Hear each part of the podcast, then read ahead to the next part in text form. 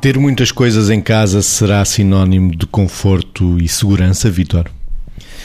Não será nunca, porque, uh, e aí começamos a entrar dentro daquilo que vale a pena pensar, não é? Que é, cada vez mais vivemos numa sociedade onde uh, o consumo domina e onde nós achamos que aquilo que temos precisa de algo mais. E a insatisfação com aquilo que se tem faz com que andemos sempre à procura de uh, coisas, mais coisas que muitas vezes são coisas a mais. E que, inclusivamente, na, no ser, não só nos gastos que isso pode representar, porque podem ser supérfluas, estão a mais pelo lado de, desta, deste caráter de ser supérfluo. Por outro lado, às vezes até pode comprometer a segurança, porque nós temos uma casa, se tivermos uma casa cheia, há tantas as pessoas que se devem movimentar saudavelmente numa casa, independentemente do tamanho que a casa tenha, não é?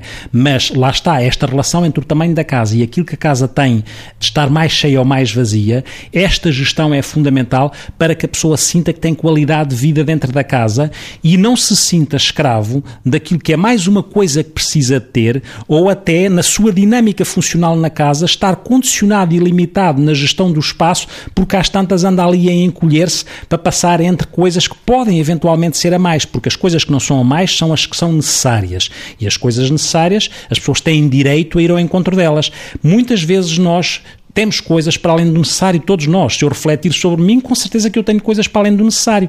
E não sei se isso contribui para a minha qualidade de vida. O que contribui para a minha qualidade de vida é aquilo que está ao, ao serviço do bem-estar, da segurança, da realização e não aquilo que está só ao serviço da insuflação. Como alguns tapetes quando se chega à terceira idade e a locomoção se torna mais difícil, se calhar é um objeto a mais numa casa, Margarida, mas é difícil de eliminar. Pois, esse é um bom exemplo, porque uma coisa é termos coisas a mais por duplicação, triplicação, quadriplicação, porque vamos à procura de um prazer aditivo, digamos assim.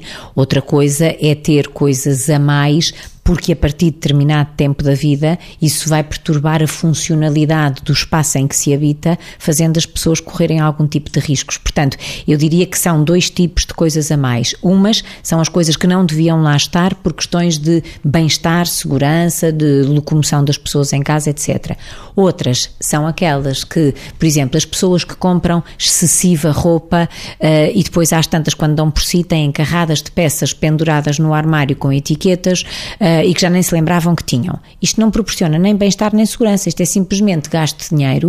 Uh, e olha, até pode ser um desafio nesta altura do ano para as pessoas olharem para os armários e perceberem que há tantas pessoas que não podem ter nada que juntar esses sacos, uh, de juntar, tirar dos armários as coisas que estão a mais e poder dá-las a quem precisa. E hoje em dia há uma série de sítios que recebem e usam bem para poder dar isto às pessoas que mais necessitam. Quando estamos a falar, por exemplo, daquelas pessoas que compram louças loiças, loiças que nunca mais acabam e depois têm é, armários cheios e não sabem como hão de arrumar a casa. Às tantas, ter coisas a mais é uma desarrumação. Temos vindo a falar de arrumação, de bem-estar e de liberdade e depois às vezes caímos nesta contradição do excesso que não serve ninguém. Portanto, podemos desafiar a dar o que temos a mais a quem precisa, também pode ser uma boa, uma boa ótica.